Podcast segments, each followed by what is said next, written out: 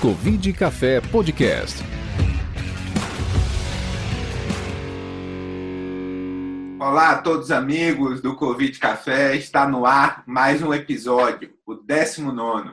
É, eu sou Júlio Croda, médico infectologista, moderador do Covid Café. Acompanhe nossas redes sociais no Instagram, Facebook e Twitter, no arroba Covid Café Pod, e você pode se inscrever no canal. A gente agradece os mais de 1.200 inscritos no canal e todos que assistem é, o nosso canal e ouvem o nosso podcast nas diferentes plataformas de streaming. Covid Café ele tem apoio da Sociedade Brasileira de Medicina Tropical, da Rede de Pesquisa Clínica Aplicada em Chikungunya e da Sociedade Brasileira de Infectologia. Importante ressaltar que todas as opiniões aqui expressas pelos moderadores e, e pelos é, convidados, eles desrespeitam a opinião bastante particular e não representa é, o posicionamento das instituições dos quais fazem parte. Hoje nós temos um time bem completo aí, né? Estamos com a Helena e o André Siqueira, o Rodrigo Stablen e o Luciano Pamplona. Quem está nos acompanhando ao vivo no YouTube ou no Facebook já pode ir deixando suas perguntas. Como sempre, nós iremos responder na segunda metade do Covid Café. É importante ressaltar o tema de hoje, do 19 é independência ou Covid-19. Foi um, um, tema sugerido pelo André, o título também é dele, Limites entre o individual e o coletivo. E para essa conversa, a gente tem uma convidada muito especial, né, que todos aqui admiram bastante, a Deise Ventura. Ela é coordenadora do doutorado em Saúde Global e Sustentabilidade da Faculdade de Saúde Pública da USP e professora de ética. Bem-vinda, Deise. Obrigado pela presença aqui conosco nesse feriado. Eu que agradeço, Júlio, por essa oportunidade de estar contigo, de estar com o André, com Helena, com o Luciano, com, com o Rodrigo, e para discutir um tema que é bem provocativo, né? Estou louca para ver o que, que vai rolar por aqui. É, nós já vamos para as perguntas, né? Então já vamos direto ao tema. Acho que, olha lá, o Rodrigo já está com a panela na mão. Desde tem uma aí também, né, Desde que você estava mostrando para gente, né? André, fica à vontade aí para os seus primeiros comentários e já emendar sua pergunta. Então, boa noite a, a todos e a todas acompanhando a gente, né? Obrigado, Deise, um abraço para você, para o Leonel, né? Grandes amigos também. A gente admira muito a trajetória. E quando o Júlio falou que a gente ia ter que continuar com o Covid Café no dia 7 de setembro, né, dia da independência, a gente pensou como é que a gente pega esse mote de falar sobre o dia da independência e nesse contexto que a gente está, que não dá para não falar de Covid, permeia tudo. E no meio da semana passada veio essa questão até de do da posicionamento do, do governo federal sobre liberdades individuais, né, em relação à vacina, mas não só isso já permeava antes tudo que a gente discutia, né, a questão do essa dicotomia que se cria entre as medidas de controle, as liberdades individuais, a preservação da vida e a preservação da economia, né? E de um ponto de vista ético, jurídico, né? Muito, a gente só pensou em você mesmo para a gente poder debater sobre isso, né? Com a sua visão de saúde global e, e do combate, do enfrentamento à pandemia, né? É, é, André, eu agradeço a oportunidade de falar sobre isso, porque acho que a gente está cada vez mais uh, confrontado a, a, ao debate sobre quem é responsável pelo que está acontecendo no Brasil, né? A gente viu essa divulgação da foi feita agora nos últimos uh, nos últimos dias, acho que foi ontem, né, que foi publicada a, a pesquisa do IBOP que diz que, segundo essa pesquisa, 38% do, do, dos entrevistados acha que a culpa é da população brasileira e lá, em segundo lugar, ainda com um score alto, mas de qualquer maneira, em segundo lugar, o responsável seria o presidente da República. E esse debate sobre quem é responsável é essencialmente um debate ético. Né? Não tem, e, e, e aí a, a, gente vê isso, a, a própria população dizendo que 38% em todo caso achando que o, que o principal responsável é a população, mas a gente vê as praias cheias, os, os locais públicos cheios de aglomerações, muita gente sem usar máscara. E, e, aí parece que essas imagens vêm reforçar essa ideia, né? Vêm reforçar a ideia de que nós mesmos somos responsáveis pela nossa, pela nossa desgraça, né? que, que a tragédia que está acontecendo no Brasil é responsabilidade nossa. Desde que começou a pandemia, muitos jornalistas estrangeiros têm me feito essa pergunta. Ah, será que o que está acontecendo no Brasil, tudo bem que o presidente da República é incompetente, ah, muitas pessoas pensam que é incompetência isso que está acontecendo, né? Mas, assim, a população brasileira também, né? Porque o povo brasileiro é muito afetuoso, muito indisciplinado, e aí vem essa essa coisa bem colonial, né, de que como num, num, país que é uma bagunça, como é o Brasil, como é que poderia ser diferente, né? Então, esses elementos vão se juntando e vão criando uma, uma narrativa muito perigosa, né? que, que, que pode, se a gente não, não, não tiver muito cuidado, pode se afirmar ao longo do tempo, que é de que a, a população foi responsável por essa dimensão, dimensão que a, que a Covid-19 teve. Ou seja, não só o governo teria feito o que estava ao seu alcance, para alguns até teria sido incompetente, para outros fez o que estava ao seu alcance, porque de todo modo é um vírus que se propaga, etc., e que as pessoas teriam alguma responsabilidade nisso. Então, eu acho que essa tua provocação de, de falar desse assunto sob esse prisma no dia da independência tem, tem duas, duas facetas possíveis, digamos assim. Uma delas é falar da soberania nacional, do que, do que, do que a Covid-19 mostra sobre o Brasil de hoje, né? de, de como o Brasil, uh, nesse momento, tem uma guinada no que foi a sua história na saúde global. Então, ele que era um líder da saúde global e que agora, durante a, a pandemia de Covid-19, tendia a ocupar o primeiro plano no mundo em desenvolvimento, a ter uma atuação extremamente importante em defesa dos interesses nacionais, inclusive, e isso não acontece, o que a gente vê é um Brasil subserviente que se alinha uh, com os Estados Unidos Uh, de uma forma escancarada, não é, não é sequer velada, né? Então, de um lado, a gente poderia falar nesse, de independência nesse sentido, de como a Covid-19 mostra um Brasil é, que, é, ao contrário do que foi é, no passado, não é capaz de defender os seus próprios interesses em relação à pandemia e outros temas, e a gente também pode falar nessa perspectiva mais da nossa responsabilidade, né, de como é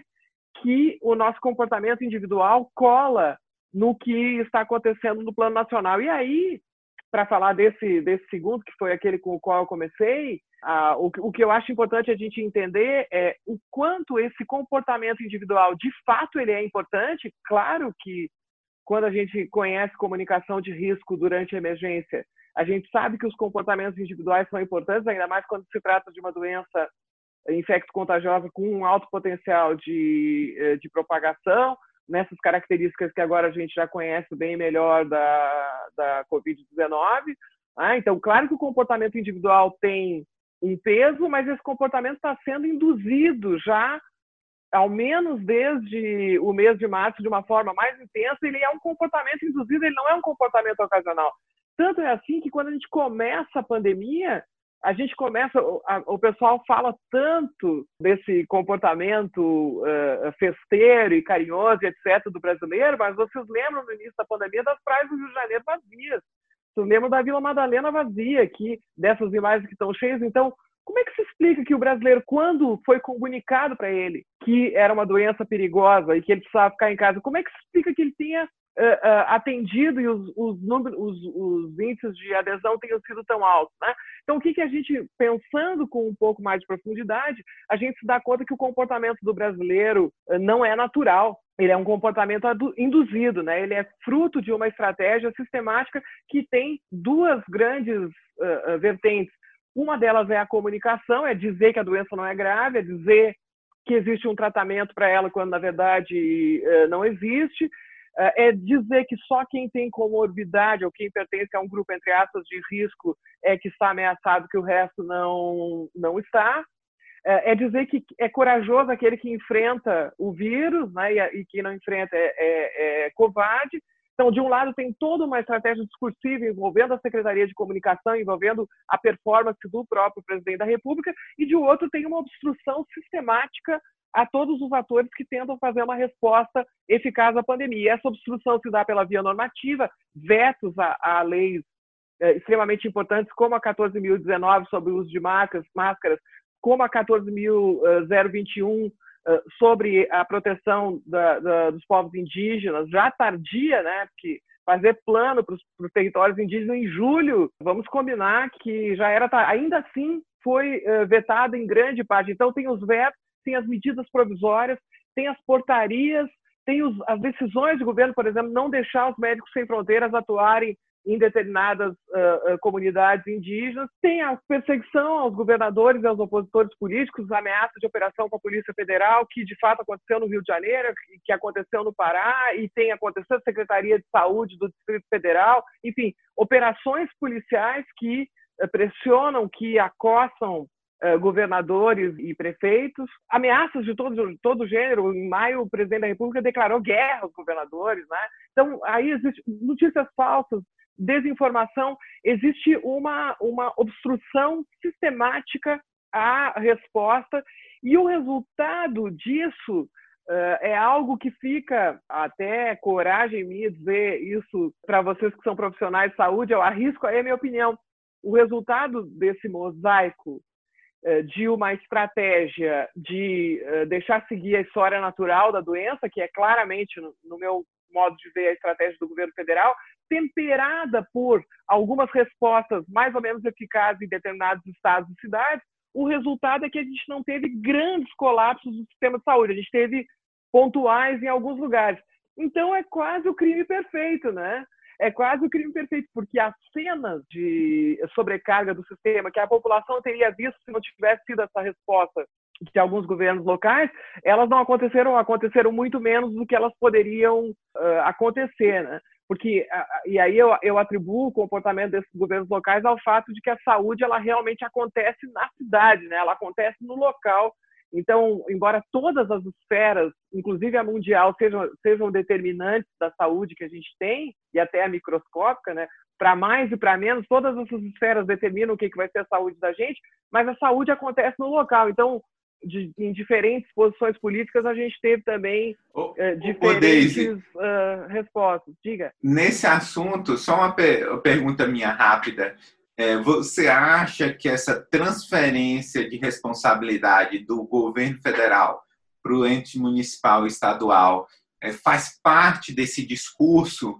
Porque a gente sabe que estados e municípios, onde acontece, principalmente no município, onde acontece realmente essa assistência à saúde, é, a comunicação mais direta com a população, mas a gente viu que os estados que historicamente já são mais, é, é, já apresentam um déficit importante em termos de leito, tem dificuldade na resposta, não era o momento do governo federal intervir, porque os estados que são mais organizados parece que respondeu melhor à pandemia e os estados menos organizados eles tiveram essa dificuldade. E o governo federal ele, ele não não se meteu nesse tema, ele não, não interferiu no sentido positivo da palavra. Você acha que isso foi proposital?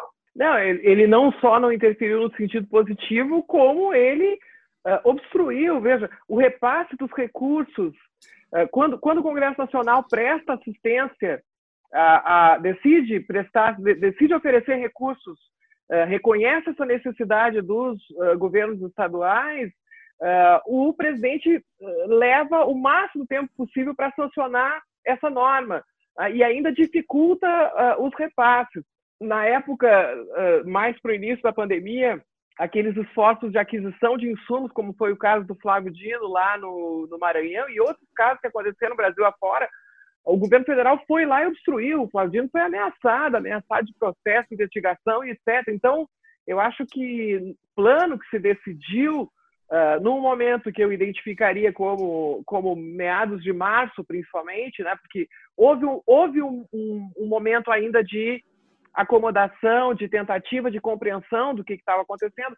Há sempre esse mimetismo em relação ao comportamento do presidente dos Estados Unidos, mas havia muito fortemente o jogo interno também. E há, há um momento ali em meados de março que se chega à conclusão, na minha opinião, que a melhor coisa é deixar seguir o curso uh, natural da doença, sabendo que governadores e prefeitos iam tentar evitar o colapso do, do, do sistema nos seus locais, né? Então deixar espalhar o mais rápido e que termine o mais rápido possível para evitar danos uh, eleitorais, mas também utilizando, aí eu acho que houve uma, houve uma estratégia também de transformar a, a Covid-19 num plebiscito. Ah, então, a, a, a questão era uh, o governo federal, sim ou não? Quem é que aprova o governo e quem não aprova? E aí há um posicionamento irracional de diversos atores, né? inclusive entre, entre atores da saúde. Há um posicionamento totalmente irracional. Não, não, não há como imaginar qual é o ganho para determinados atores de apoiar, por exemplo, o uso precoce da uh, cloroquina se a gente não pensar num alinhamento ideológico, um alinhamento político. Não há, não há ganho para esses setores, a não ser que a gente faça uma leitura política e uma leitura, leitura uh, eleitoral. Né? Então, isso causou uh, essa, uh, esse constrangimento nos atores. É contra o governo ou é a favor do governo? Se for a favor do governo, tem que comprar o pacote. Né? E esse pacote inclui ser contra a medida quarentenária, ser a favor da, da, da cloroquina, achar que não é crime contra a saúde pública andar sem, sem máscara, uh, encorajar aglomeração uh, e tudo isso que a gente sabe que é comportamento contumaz do, do presidente da República. Né? Então, me parece, Júlio, que é muito mais do que não ter uma ação uh, positiva, mas é uma ação de obstrução das, da, da, das respostas que poderiam ser eficientes. É, desde primeiro dizer da minha satisfação de estar aqui com você, eu admiro muito seu trabalho, além de uma grande intelectual, enfim, pesquisadora, eu acho que você tem feito um trabalho de comunicação também, que eu acho que é fundamental assim nesses tempos, né? Eu acho que o Covid Café vem muito nesse sentido, né, de tentar falar com um público maior, enfim, a gente saiu um pouco só entre os pares. E eu tenho acompanhado você e acho que você tem feito assim um trabalho fundamental também nesse sentido. E, e, eu ouvindo algumas vezes que você já falou, enfim, em outros lugares, eu acho muito interessante quando você você trouxe uma discussão é, que ao invés da gente estar, tá, de alguma forma, a gente poderia estar tá hoje discutindo medidas mais coercitivas, digamos que governos um pouco mais autoritários poderiam estar tá tentando fazer medidas mais coercitivas versus governos liberais tentando preservar liberdades individuais, enfim, a gente podia estar num nível de discussão, ou mesmo se a gente pegar hoje a discussão em alguns estados sobre a volta à escola, eu acho que tem um debate sério em alguns lugares do ponto de vista de entender qual é o momento de uma coisa de outra. Mas vem um outro elemento, né, que, que para a gente é algo assim, para nossa geração é algo que, que choca, que é surpreendente, que é uma negação, né? Ou uma banalização, enfim, ou até incitação ao contágio, muitas vezes, né? Quando fala, ó, não precisa da máscara, enfim. Então, eu queria que você comentasse um pouco isso e, e uma questão que você sempre traz, que você, você, trouxe em alguns debates que eu acho muito interessante, é a questão da memória, né? Como é que fica a memória, né? Porque a gente não pode levar, nós que somos da área da saúde, enfim, infectologistas, a gente também não pode deixar com que fique é, uma sensação de que não tinha como ser diferente, que, essas, que esse número de mortes aconteceria de qualquer forma, né? Que a gente não poderia, enquanto sociedade, ter feito diferente. E aí o nosso papel em preservar também a memória desses que foram e, e dessa história que nós vamos deixar contada aí para as futuras gerações. Queria que você comentasse um pouco esses aspectos. Ah, eu, eu, te agradeço, Helene, e acho que, que em matéria de comunicação tu também tem um papel muito importante, né? Na teu livro, tua série, tudo isso está aqui, ó, tá aqui a, a, a, o livro ali em cima da, da, da poltrona, que eu estou lendo com a maior uh, atenção, acho que não, não tem a menor dúvida, né? Até essa mesma pesquisa que eu referi do Ibope, ela mostra que supostamente a opinião pública uh, estaria valorizando mais a ciência, valorizando mais o nosso trabalho, né, trabalho acadêmico, universitário e etc. Mas, e isso supostamente seria uma boa notícia em razão do fato da nossa exposição nos meios de comunicação, que a gente está tentando, a gente está tentando não só ajudar na resposta objetivamente os, os institutos públicos de pesquisa, as universidades públicas, mas a gente está tentando dar informação de qualidade, uh, uh, opinar quando, quando a gente é chamado, e eu acho que a gente nunca foi tão chamado, acho que nunca os meios de comunicação trouxeram tantos especialistas uh, como trouxeram agora, Então, nesse momento, ainda tem esse efeito de haver uma maior valorização da, da ciência, mas a contrapartida é que nós nunca fomos tão atacados como nós estamos sendo atacados agora, nem na época da ditadura uh, militar. Então, e, e, esse ataque, eu acho que ele tem duas grandes uh, frentes. A primeira delas, claro que é o corte de pesquisa, o desmonte da CAPES, do CNPq, o desmonte é, dessa, dessa estrutura de formação superior, de pós-graduação e de pesquisa, que é o que faz a diferença do nível dos nossos profissionais de saúde, dos nossos sanitaristas, daqueles que trabalham com saúde pública. Isso é resultado de um processo. Então, primeiro, isso está sendo dinamitado, está sendo atacado, é, mas tem uma outra coisa muito importante: os especialistas estão agora fora do Estado. Os verdadeiros especialistas em, em saúde pública eh, foram eh, ejetados ou, ou debandaram. Né? Aí depende um pouco da, da, da, perspectiva que a gente fala. Mas o fato é que hoje, diferente do que era até o ano passado, eu poderia dizer isso, no plano federal, nós não temos mais os cientistas que nós tínhamos, nós não temos mais os especialistas que nós. Está havendo um divórcio entre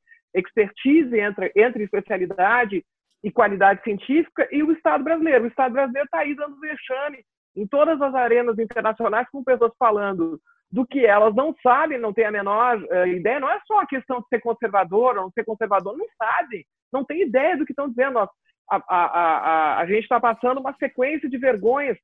Isso quando a gente consegue entrar em algum foro internacional, o Brasil já não está mais nem, nem, sendo chamado uh, para muita coisa. Né? Então, acho que tem, tem que cuidar com isso a, a, opinião pública está nos achando bacana agora, só que está sendo destruído, o que, o que nos tornou capazes de existir está sendo destruído, e além de tudo, nós não estamos mais dentro do Estado, pelo menos não no, no plano federal. Isso é um perigo para todo mundo, né? Então acho que aí tem a, a, a comunicação realmente é, é, fundamental. Ou a gente aprende a falar com o grande público, ou a gente não vai sobreviver. Eu acho que essa é, é dito de uma forma bem simples, é isso aí, né?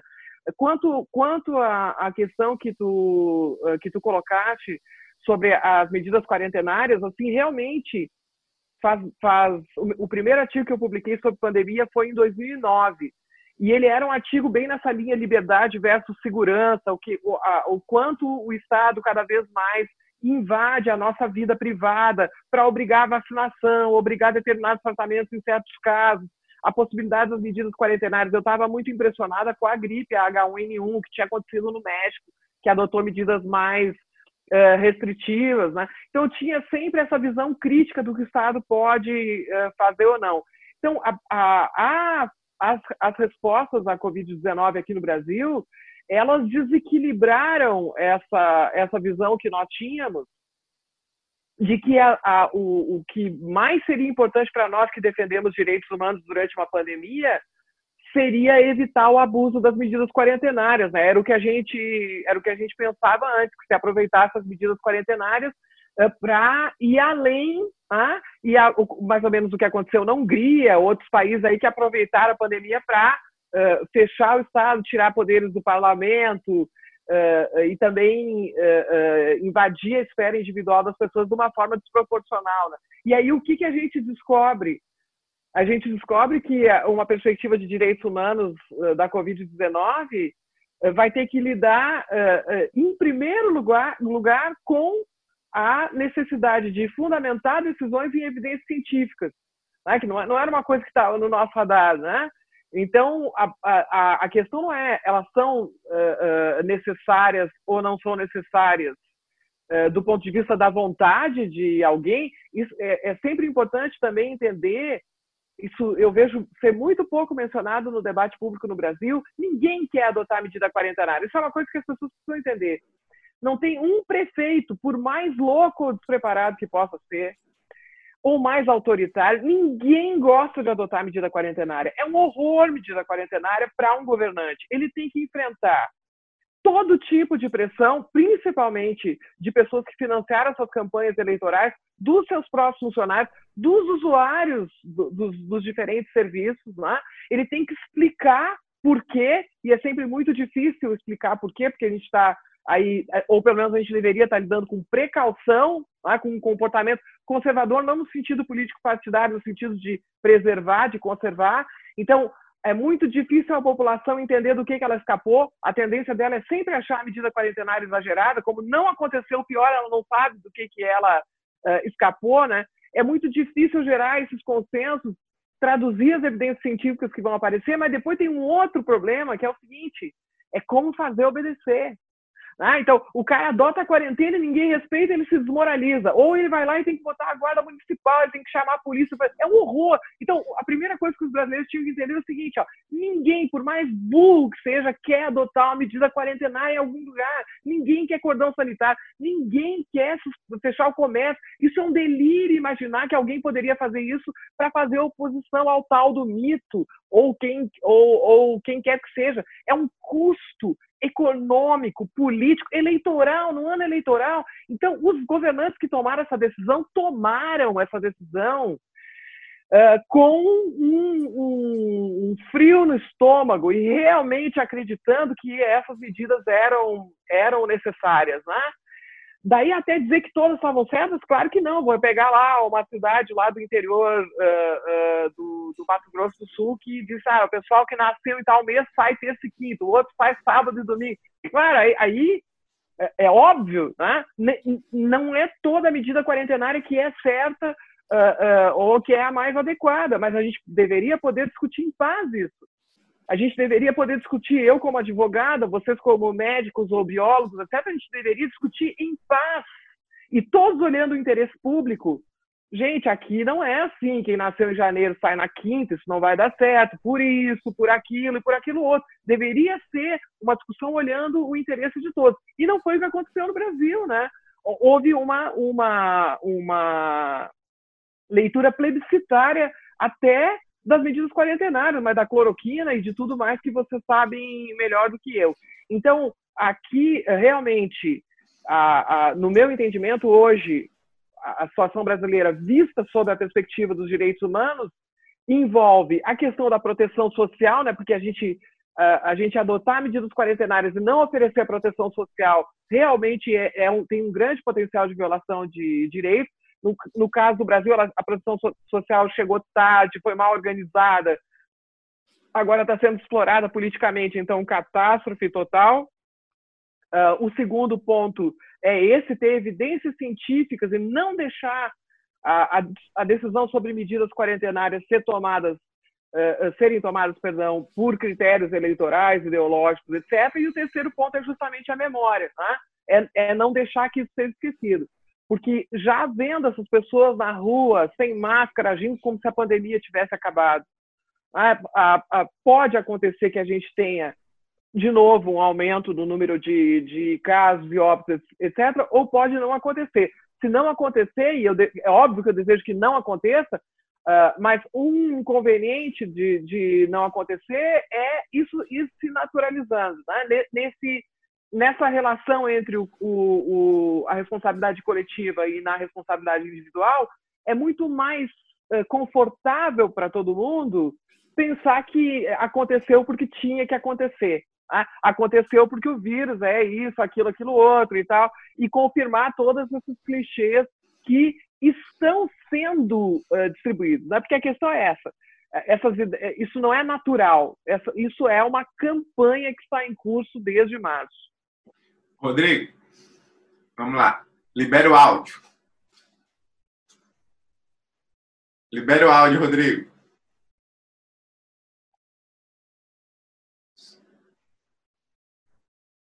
Nada. Tá sem som, Rodrigo. Bom, enquanto Bom, o Rodrigo ajeita o som dele, eu queria aproveitar. É é, primeiro, é, conseguiu, Rodrigo? Enquanto ele ajeita o som dele aí, ele caprichou, ele caprichou tanto na imagem atrás que esqueceu do som, mas, mas, mas ele aprende. É, primeiro deles, é, é sempre uma, uma, aula ali escutar, é muito bom, é muito apropriado o dia. Acho que o André foi muito feliz na ideia né, do, do tema e do dia e da nossa convidada. Mas você falou uma coisa que eu tenho aprendido muito desses últimos, que é me preocupar com o legado positivo que a pandemia vai deixar para a gente. Eu tenho tentado olhar agora, talvez me parece na minha região que o susto maior passou, pelo menos esse início, e eu tenho começado a olhar agora de qual legado positivo que vai deixar para a gente para o SUS, para a população, para a política em geral. E uma coisa que eu tenho visto muito é o desafio nosso como pesquisadores, que foi o desafio de deixar de fazer publicação científica e fazer comunicação científica. Que eu acho que é uma área que a gente trabalhava muito pouco, que a gente tinha muito pouca habilidade, e vou falar especificamente no meu caso. E eu acho que esse aqui é um instrumento prático disso, como a gente está tentando hoje se expor e colocar essa comunicação científica importante. Você colocou esse desmonte que a gente tem hoje da ciência, e aí a minha pergunta, objetivamente, é como é que você acha que nós, pesquisadores, podemos contribuir para qualificar essa comunicação científica, para tornar o que a gente faz mais próximo da sociedade, mais próximo não só de quem toma decisão nos governos, mas da sociedade entender o que, que a gente faz lá nos laboratórios, na, na nossa ciência, como a gente costuma dizer. Olha, Luciano, é um, é um desafio, é um desafio enorme, né? E, e, quando, e quando eu te digo é, que a gente é, precisa é, ter uma estratégia política suprapartidária, independente de qualquer alinhamento ideológico, etc., a gente precisa ter uma estratégia de guardar, construir uma memória sobre a pandemia e uma narrativa sobre o que de fato aconteceu e quem foi responsável por quem, quem fez o quê, né? Eh, dentro dessa memória eh, existem eh, aspectos positivos que são as resistências, né? e que, e, que, e que vão desde uma, uma resposta direta para evitar a propagação da doença, a organização em Paraisópolis, a organização no René, lá no Complexo do Alemão, tanta gente que, que, que que se mexeu e fez acontecer e criou mecanismos paralelos de controle da propagação da doença, criou aplicativos, enfim, a, a, a tentativa de, de, articular fundos para financiamento de, de, insumos, o próprio consórcio do Nordeste com o Nicoleles, né, e o projeto Mandacaru, quer dizer, tem essas, essas resistências também fazem parte da, da memória e, e, e, vai fazer parte da nossa memória justamente essa nossa tentativa de explicar uh, uh, uh, essas evidências científicas, de fazer com que nós não saiamos mais burros, mais estúpidos depois de, de um, um, processo que nos custa dezenas de, de, de milhares de mortes, né? E eu diria que nós estamos longe de ganhar essa briga, viu, Luciano? Nós estamos muito longe de ganhar essa briga. Eu, esse nosso envolvimento, estamos aqui num feriado de noite, eu sei que todos vocês, eu também, a gente está trabalhando muito mais ainda, porque a gente trabalhar com comunicação não diminui nada já o, todos os encargos de trabalho que, que a gente já tem, e quem tem tarefas de cuidado de pessoas, uh, cuidado de filhos, de, de, de pais, de, de companheiros, enfim, em casa, Uh, ainda está com uma tripla dimensão uh, de, de trabalho adicional, uh, mas a gente tem que fazer, inclusive, por isso, né? Agora, eu, eu acho que nós ainda precisamos melhorar muito, muito, muito, muito. Na nossa David. comunicação, eu ainda vejo. Diga. É, é, bom, prazer falar com você. Voltou meu áudio aqui, né?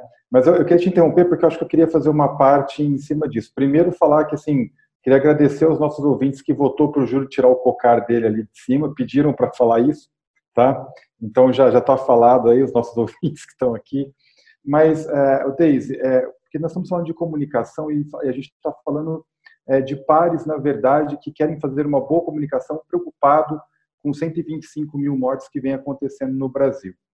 E, e para mim, a estratégia política que, que tem se criado em torno da Covid-19 foi melhor do que a facada que aconteceu. Né? Então, essa é uma opinião é, minha. Para mim, não existe uma incompetência estratégica nenhuma, ela está bem uhum. é, definida. Né? Vide as pautas que estão passando, reforma administrativa, né? a reforma fiscal agora ficou próximo ano, a própria é, reeleição na, no, no, Congresso é, Nacional.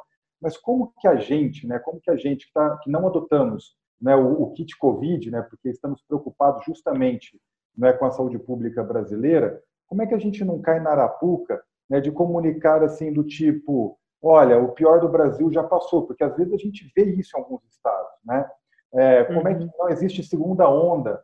Né? Como é que a gente não cai nessa marola muito bem definida, né, que é a política eleitoral que está estabelecida junto com a Covid, querendo fazer uma boa comunicação para esse povo que está sofrendo aí? É uma pergunta muito difícil, assim, a, a, a o que eu, o, a, eu, eu vou tentar responder a tua pergunta, mas antes eu, só vou terminar de dizer o que eu estava dizendo, que tem muito a ver com a minha área, que é das sociais humanas. Eu vejo uh, uh, muitos colegas uh, conseguindo ter acesso a determinados meios de comunicação que antes a gente não tinha acesso a eles, mas quando chega, chega lá dizendo a necropolítica, a, a, enfim, trazendo esse nosso vocabulário uh, uh, típico da, da, da, da, linguagem acadêmica e gerando uma, uma espécie de confirmação dos estereótipos que existem a nosso respeito, né? Era o que eu estava dizendo para você, que a gente tem que melhorar muito, a gente tem que conseguir mesmo dizer as coisas de uma, uma outra forma. Por exemplo, eu estava agora há pouco no Manifão do Liberte o Futuro, em vez de falar necropolítica, a gente tem que dizer chega de morte, não aguento mais morte, era morte que a gente poderia ter evitado. Tem que conseguir dizer, ó, essas mortes poderiam ser evitadas. Não é fácil, né? É fácil falar aqui, eu estou dizendo que, que, que, a gente precisa. Mas a, a, a, tem um problema aí de vocabulário que é importante. Agora, o que tu está dizendo é diferente, porque é uma questão de fundo, uma questão que eu senti muito, assim, por exemplo, quando me chama, como advogada, né, me chamava, vai vem comentar a medida quarentenária. Eu lembro de um programa de televisão que estava todo armado, porque a gente pensava que o Dória ia anunciar o lockdown. E aí estava tudo certo, tinha um outro jurista também, tá, tá, a gente ia comentar. E aí a gente estava lá para comentar o lockdown, e daqui a pouco a decisão foi exatamente o contrário dessa, dessa decisão, né? E, e a, algumas operações da Polícia Federal tinham acontecido uns dias antes, né? O vento estava virando e, e, e aí a gente tem que, ou mesmo no início, né, quando, quando, quando perguntava, ah, mas a gente não, não tinha que adotar logo o, o lockdown uh, ou não. Então, a gente vê na pergunta a armadilha. Às vezes ela é proposital e às vezes não é. Às vezes a própria situação é uma, uma armadilha. Né? Eu dizia sempre, uh, medida quarentenária não é necessariamente uma coisa boa. É preciso ter os dados para a gente ver se é uh, ou, se, ou se não é. Agora, eu não tenho a menor dúvida que a gente tem que continuar dizendo a pandemia não acabou tem que usar máscara, tem que se proteger, tem que evitar a propagação. A, a, o, o, André Siqueira fez um, um tweet há, um ou dois dias atrás é, que tinha que ser panfleteado, que tinha que estar projetado na parede dos edifícios, que é a cena no, no, no aeroporto da família com a super ultra máscara e a babá negra com a máscarazinha de, de tecido, né? Quer dizer, a gente tem que conseguir dizer essas coisas, né? a gente tem que conseguir pegar essa imagem e, nos espaços que a gente tiver e destrinchar para dizer isso. Cada vez mais o desempenho do, da, da, medicina intensiva tem sido eficaz para a Covid-19, porque todo mundo aprendeu como lidar com a Covid-19. Então, já ter o acesso à medicina intensiva já vai ser uma coisa decisiva para o desfecho. Se for num serviço de, de elite ou de alta qualidade, o, o, dano colateral da morte de pessoas da elite vai ficando mínimo. Né? No início ainda tinha uma, uma, um, um aprender com a doença. Hoje, a possibilidade, se você tem acesso a um serviço de, de alto nível e tem muito dinheiro, para não falar nesse povo todo que está chegando aqui nos, nos, nos hospitais de elite uh, do centro do país, descaradamente governantes de, de outras regiões que vêm aqui se tratar nos grandes hospitais de São Paulo e que ficam meses aqui, meses aqui, enquanto o povo está morrendo no, no, lugar que eles deveriam estar governando, né? Governam pelo VAP, né? Como é que governam se estão internados aqui? Ah, então, Sim. É, isso, isso vai ficando cada vez mais agudo, o quanto, com o passar do tempo, uma pandemia que começou desigual vai ficando cada vez mais desigual nos seus efeitos. Então, o dano colateral para a elite é, realmente, nesse momento, ele é mínimo. Agora se conhece bem, o pessoal tem condições de manter o distanciamento uh, físico, tem condições de, de, de acesso à medicina intensiva, tem condições, inclusive, de minimizar os efeitos econômicos da pandemia sobre a sua vida e vai morrer mesmo a, a população uh, mais vulnerável. Né? Então, vulnerável. tem que transformar isso, eu acho, Rodrigo, em, em tem que transformar isso uh, em um discurso fácil de entender e que não seja percebido como oposição ao, ao, governo federal, porque eu acho que aí tem uma clivagem muito importante também. Cada vez que a gente fala, agora na, na mesma essa manifestação que eu estava, bando de comunistas, aí só tem comunistas. Adorei ver uh, Caetano Veloso uh, dizer, não que eu concorde com ele, mas adorei uh, Caetano Veloso dizer, eu tenho horror de tudo que é tipo de esquerda, qualquer proposta socialista, mas também sou absolutamente contrário a qualquer outro tipo de totalitarismo. Ele até reviu, né? Agora, numa entrevista, ele já disse, ah, não sou tão contra a esquerda assim e tal. Beleza, sempre é tempo, né? Mas o fato é que nós temos que conseguir separar essas duas coisas. Não se trata de fazer oposição a X, Y ou Z, nem de defender governos estaduais ou, ou, ou governos locais. Nós temos que deslocar o eixo, tá? Deslocar o eixo para dizer, ó, isso é o interesse por quem está fazendo uh, uh, propaganda ideológica, eleitoral, etc., é o governo federal, né? E aí nós temos que conseguir fazer isso, não sei é. como.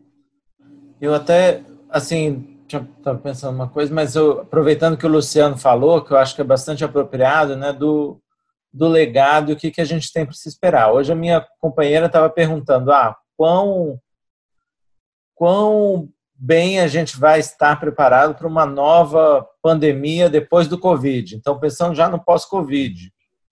Né? E, e, aí você já acompanha a saúde global, a questão de segurança há muito tempo, né? É, das pandemias de H1N1, SARS, tudo que aconteceu, o regulamento sanitário internacional. É, mas eu estou até me veio aqui a cabeça quando o Luciano falou a questão da, da crise econômica de 2008, né? Que foi aquela quebradeira e que se pensou, ah, agora vai ter que ter uma revolução, mas quem era rico ficou mais rico, os bancos conseguiram impor a agenda deles, foram salvos pelos governos, e agora, infelizmente, a gente também não, eu não vejo que a gente está caminhando para um ponto que, olha, olha, nós estamos agora mais preparados, bem preparados para uma futura pandemia. Né? A gente tem visto os ataques à OMS, ao, à ciência, aos sanitaristas, né? Então, é toda uma, uma série de, de, de ações, essa dicotomia que, que não anima muito a gente, na verdade, coloca a gente numa posição que, que não basta ser técnico, né? A gente tem que se posicionar e tem que ter uma visão estratégica, né? Que eu acho que vem de encontro com o que o, o Rodrigo estava falando um pouco, né? Não, não é a gente só falar um dado e achar que aquilo vai ser interpretado do jeito que a gente uhum, imagina. Uhum. Isso é usado de, de diversas formas. Né? Então, não, não sei, o que você, com a sua experiência, seus contatos em saúde global, como você vê esse cenário se desenhando? Né? Eu acho que o que você falou uma, um termo que, que cai muito bem, né? que é um crime perfeito. Então, o governo federal fez tudo ao contrário do que deveria ter sido feito, mas agora ah, não foi tão ruim assim, então tudo era alarmista, né? O Bolsonaro estava falando do Mandetta, falando que o Mandetta estava exagerando e até inferindo que estava ganhando com, com a questão dos, dos, ventiladores ou algo assim, né? Então, o que, que a gente, que, que cenário que a gente está tá se desenhando para a gente ter que atuar agora, né? Eu só queria, Daisy, eu só queria completar, porque aí eu acho que depois vai abrir para as perguntas, não sei. É só, só uma questão que talvez tenha, acho que tem a ver com tudo isso que a gente está discutindo, é, que eu acho que talvez a gente tenha falado pouco, e me preocupa muito também quando a gente fala dessa coisa da, das resistências, do legado, do que vai ficar, é a gente entender também o lugar do SUS e a importância da defesa do SUS, né? Porque senão a gente cai numa coisa, às vezes, só de, de valorizar ações, talvez pontuais em alguns lugares, que, que, que foram importantes para resistir, enfim. Mas a gente sabe que se não tivesse o Sistema Único de Saúde, com todas as deficiências que ele tem, talvez esse número de mortes, não sei que número a gente chegaria, né? Então, também nesse legado, acho que é muito importante a gente entender que, que hoje valorizar, enfim, mostrar que a gente tem um sistema público de saúde, tudo isso talvez seja muito central para a gente também, né, nos nossos discursos, nas coisas que a gente acredita e vai deixar de legado, né? É, eu, eu acho que, que a gente, uh, eu não tenho, não sou acho que no, no, no, no, tudo indica que na, na balança entre, entre os elementos positivos de legado e os negativos, vencem claramente os negativos. A, a, a pelo, pelo momento que a gente está vendo, vencem os negativos. Por quê? Se a gente olhar para o SUS, de fato, é graças ao SUS que o Brasil era colocado como o 22º país mais preparado para uh, resposta a emergências no ranking da Global Health Security da Johns Hopkins com o The Economist, né? não, não são comunistas, né? Então, a, o Brasil era, era considerado o 22º uh, melhor entre 195 países no ranking geral, no score geral. Mas na pontuação, por exemplo, uh, de capacidade rápida de resposta à emergência, o Brasil era considerado nono do mundo, deixando diversos países desenvolvidos para trás. Por quê? SUS, Sistema Único de Saúde, cobertura universal uh, de saúde, porque a questão de, de não ter o, acesso, o atendimento uh, universal e gratuito custa muito caro no momento de uma, de uma na tentativa de fazer uma resposta mesmo, né? Alguém que, imaginando um país que realmente quer organizar uma resposta eficiente, a ausência de um sistema público com acesso universal custa caríssimo, né? É um problema que diversos tiveram que enfrentar. Nós não, nós já tínhamos, né? Nós já tínhamos o sistema, bastava injetar recursos nesse sistema e valorizar esse sistema. E eu acho que nesse sentido, eh, por mais que ele tenha sido o responsável por evitar o pior, isso não me parece claro na percepção das pessoas, né? Acho que tem uma, vai haver uma disputa aí muito importante e, e, o, e o fato de que esses alinhamentos são muito diferentes do que parecem, por exemplo, quem uh, lida com a política superficialmente pode até acreditar que o Dória é um grande adversário do Bolsonaro, pode até acreditar que o Vitor é um grande adversário do Bolsonaro, mas não, não, isso, isso mostra que são pessoas que se envolveram com a política aqui ontem, né? Porque não tem ideia do que é realmente ser adversário, quais são os interesses que são contraditórios. Nesse ponto, diversos governos alinham também no sentido de uh, manter o subfinanciamento do Sistema Único de Saúde, de defender aí a privatização seja ela mais direta ou mais velada, né? Então eu acho que a gente tem que também tem um trabalho importante de construção de narrativa, de distribuição de, de, de informação fidedigna para as pessoas entenderem que sem o SUS teria sido uh, muito pior e o que, que ele representa. Mas eu não vejo nesse momento no discurso oficial ele sair uh, fortalecido, ao contrário, né? não, não, não, não vejo esse elemento, embora seja, eu concorde integralmente uh, contigo. Agora, para responder a questão do André, o que, que acontece na saúde global hoje? As pessoas estão se dividem em dois grandes grupos, as que têm pena da gente e as que estão com raiva da gente, né? São, são esses dois grandes, uh, uh, Foreign Affairs, uh, manchete, perdão, título de artigo da Foreign Affairs, Brasil párea párea internacional, uh, Global Public Health, uh, título do artigo, gestão irresponsável, catastrófica, desastrosa, editoriais do Lancet, enfim. Quer dizer, a nossa, ima a nossa imagem realmente é, ela, ela sai de, praticamente destruída, eu diria, eu não hesitaria em dizer destruída, né? O governo tenta colocar Nelson Teich na, na, na comissão de investigação do desempenho da OMS na, na pandemia, leva cano, claro, né? a gente passaria vergonha uh, mais uma vez. Então, a, aqui há um dano, há um dano terrível à, à, à imagem internacional do Brasil, a perda de espaço em, em, âmbitos de negociação de saúde de grande interesse para nós, que a gente deixa de participar. Uh, e, e, então, a nossa situação na saúde global é, é extremamente preocupante e ela também está, tudo isso, toda essa dimensão global está muito relacionada ao resultado das eleições nos Estados Unidos também, né? que é, hoje eu diria que as eleições norte-americanas são a chave para o que vai acontecer no multilateralismo a partir de agora. Não que vai ser uma maravilha com o Biden, não, não, não, é isso, tá? mas é praticamente uma, um, uma, um ritmo de aceleração de declínio que é muito diferente se se confirma o horror que seria para o mundo uma continuidade do mandato do, do, do, Donald Trump e um horror praticamente, eh, particularmente para nós, em função desse mimetismo que existe de alianças objetivas contra os direitos sexuais e reprodutivos, contra temas que são, obviamente, de interesse do Brasil, mas como, como é um alinhamento automático, né? então uh, uh, o que se faz é a subserviência mais pura. Né? Então, acho que aí é, isso aí que vai acontecer, André, é meio difícil de prever. Agora, preparado para a próxima pandemia, meu Deus do céu, né? Quer dizer, desastre, desastre, porque a, o que, que a gente viu? Eu sempre dizia isso e me retrato. Né? Eu dizia, eu era da, da linha da, da, de saúde global que diziam fortalecer sistemas públicos de saúde. Os sistemas públicos de saúde são a chave para a resposta. E agora eu vejo que, além disso, a gente precisa ter uma democracia de verdade. Só ter um sistema público de saúde não, não nos protege do populismo de viés uh, uh, conservador que entende que a gente pode tranquilamente abrir mão de dezenas de milhares de vidas para acelerar o ciclo e retomar a economia antes. Né? Quer dizer, um, elemento estrutural potente não conseguiu sobrepor esse grande trunfo que nós tínhamos, não conseguiu passar na frente do elemento conjuntural do negacionismo, da obstrução uh, à resposta, né? Então é mais complicado ainda do que do que parecia ser. Deise, é, a gente chegou no momento, né? Encerramos nossa, nossas perguntas aqui entre os debatedores. Nós vamos para o público aqui. A Márcia Naomi. Primeiro, a Márcia Naomi fez uma pergunta, mas ela fez um comentário também, ó.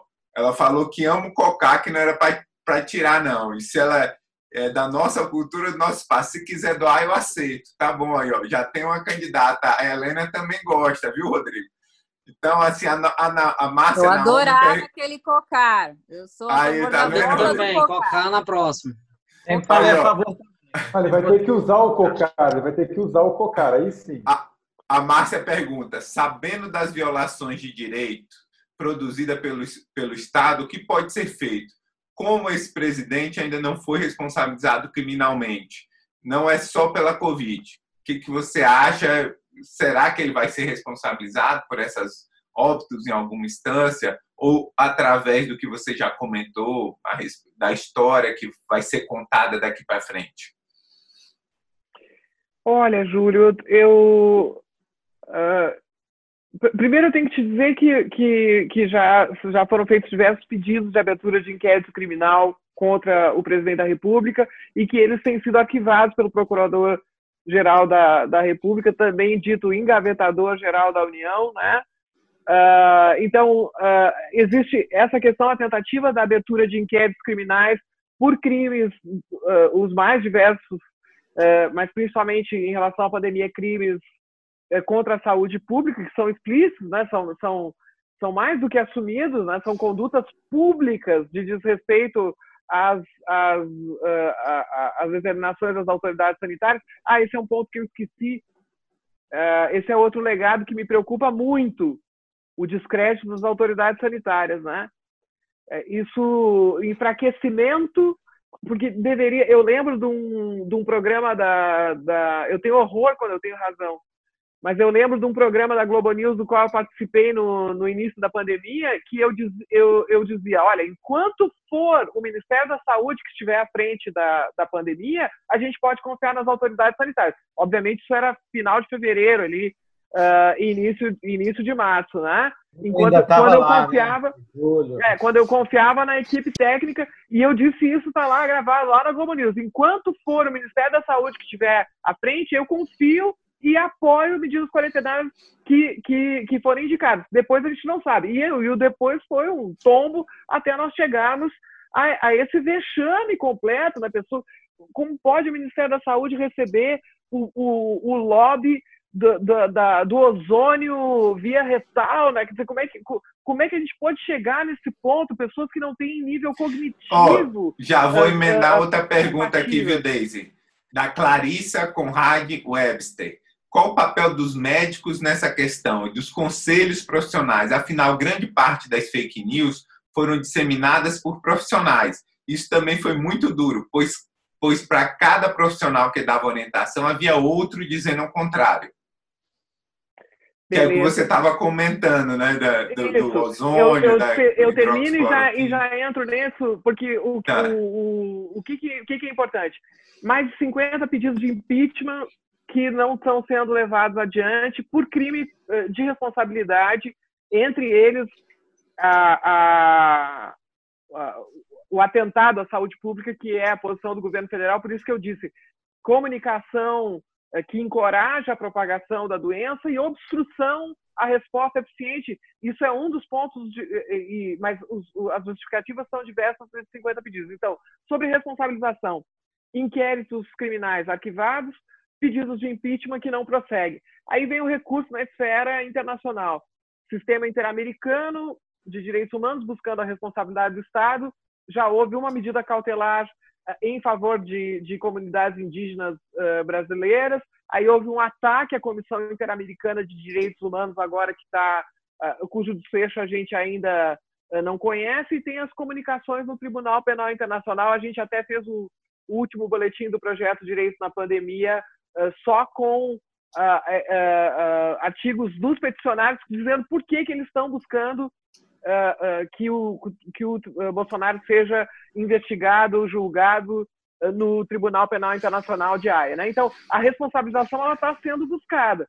Se, vai, se isso vai prosperar ou não, depende de uma série de fatores, mas ela continua sendo buscada. O que, que eu acho? Eu acho que isso sozinho não vai tirar o Bolsonaro de onde ele está, enquanto ele for funcional para determinados uh, interesses que estão em curso. Tá? Isso até pode vir a ser usado no momento que o vento virar contra esse, esse projeto que está instalado. Mas sozinho ele não vai fazer, porque isso é, é muito. A Lava Jato está provando isso, né?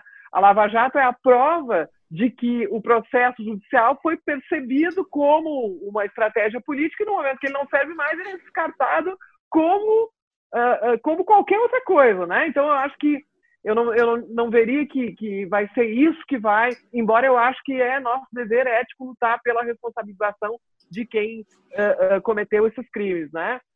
Mas aí, em, em, relação a, aos profissionais de saúde, eu quero até tranquilizar vocês, porque não foram só os profissionais de saúde, né? O que, que acontece no Brasil? O que acontece é que funciona muito bem a estratégia plebiscitária do presidente da República.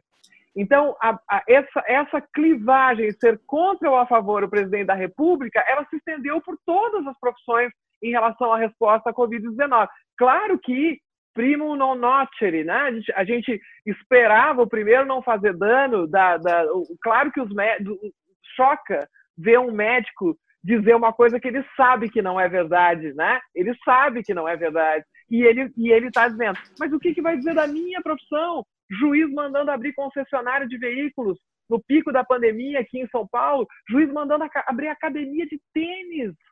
Ah, então o, o judiciário, juiz mandando dar cloroquina para pra, as pessoas. Ah, então, e movimentos organizados dentro do judiciário para contemplar, ao mesmo tempo, tem que reconhecer que tem médico na luta ah, e, e, que tem, tem o judiciário, por exemplo, no caso do Maranhão, foi quem determinou o lockdown em São Luís e, e outras cidades eh, contíguas, né? Então, a, a, essa polarização, eu não gosto muito dessa palavra uh, polarização, acho que dá para dizer mesmo que uh, se instaura uma clivagem ideológica que tem muito a ver com a forma de proceder desses movimentos que chegaram aí ao poder, que precisam da adversidade, que precisam da incitação, inclusive a incitação à violência, como a invasão de hospitais, etc., houve uma apropriação muito inteligente da pandemia por essas forças e isso contagiou diversas categorias profissionais. E em função, infelizmente, do grande conservadorismo da classe médica e, de, e, e, e outras corporações uh, profissionais, esses temas da pandemia acabaram sendo vetores dessa, de, desse, desse alinhamento político. Né? Isso é uma catástrofe para a saúde pública, é uma catástrofe.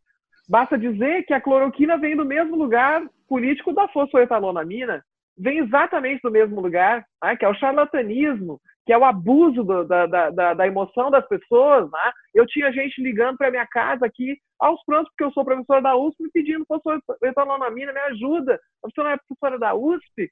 Ah, então, essa, essa manipulação emocional das pessoas associada ao charlatanismo, Uh, ela, ela, a gente sabe muito bem de onde é que ela vem, né? E agora é mobilizada novamente em relação à cloroquina. Deise, é, assim, o Marcelo Lopes, nosso integrante aqui também, está aqui no chat. Você já respondeu parte da pergunta dela, o papel do judiciário também teve impacto, como você falou, positivo e negativo. A gente tem aqui diversas pessoas falando, comentando a respeito da pseudociência, como combater isso através da comunicação. A gente tratou um pouco a respeito disso, né? Acho que tem um parente aqui do Stablen, que é a Maria Aparecida Stablen, com esse feriado da independência vai aumentar o Covid, é, porque o, o povo não tem que ter consciência e esperar as vacinas. Queria saber se tem alguma previsão. A gente vai comentar isso, mas esse episódio a gente não consegue comentar a respeito de tudo. E o último comentário aqui que veio, chegou aqui também. Faz passar vergonha, mas vou te. É, o último comentário aqui que falou assim: a pauta que unifica os interesses de Dória, Witzel e Bolsonaro é a economia. As reformas neoliberais já são aplicadas com maior eficiência em situações do caos social que foi também o que você comentou. Então, a gente está completando uma hora, como nosso compromisso aqui é terminar em uma hora, a gente vai é, para o encerramento, né? Eu agradeço, assim, enormemente né, a, a, sua presença, Deise, e você pode fazer os comentários finais desse episódio, antes da gente encerrar. Não, só queria dizer que foi um prazer e uma honra para mim estar com vocês. Admiro muito a todos uh, individualmente. Acho que esse, que esse tipo de de instrumento como esse podcast é fundamental, que a gente tem que uh, continuar e seguir nesse, nesse desafio enorme da, da comunicação que nós estamos enfrentando. Mas, assim, uh, conscientes que nós estamos num momento muito grave, nós estamos num momento de transição de narrativa. Ah, é nesse momento que a gente se encontra agora, é agora que a gente tem que saber uh, se comunicar, é agora que a gente tem que oferecer informação de qualidade para quem pode transmitir, buscar outras alianças e, e, e não baixar os braços, né? porque, inclusive, a, a, a, essa, essa maneira de, de, de lidar com a realidade no plano individual ah, como se a pandemia tivesse acabado ou como se ela tivesse uh, deixado de ser grave, ela cola como fenômeno psicológico, psico, nesse negacionismo que é a estratégia política coletiva. Né? Então, a nossa negação cola no negacionismo. Né? E a gente precisa estar muito atento para como agir nesse momento. Muito obrigada por essa oportunidade.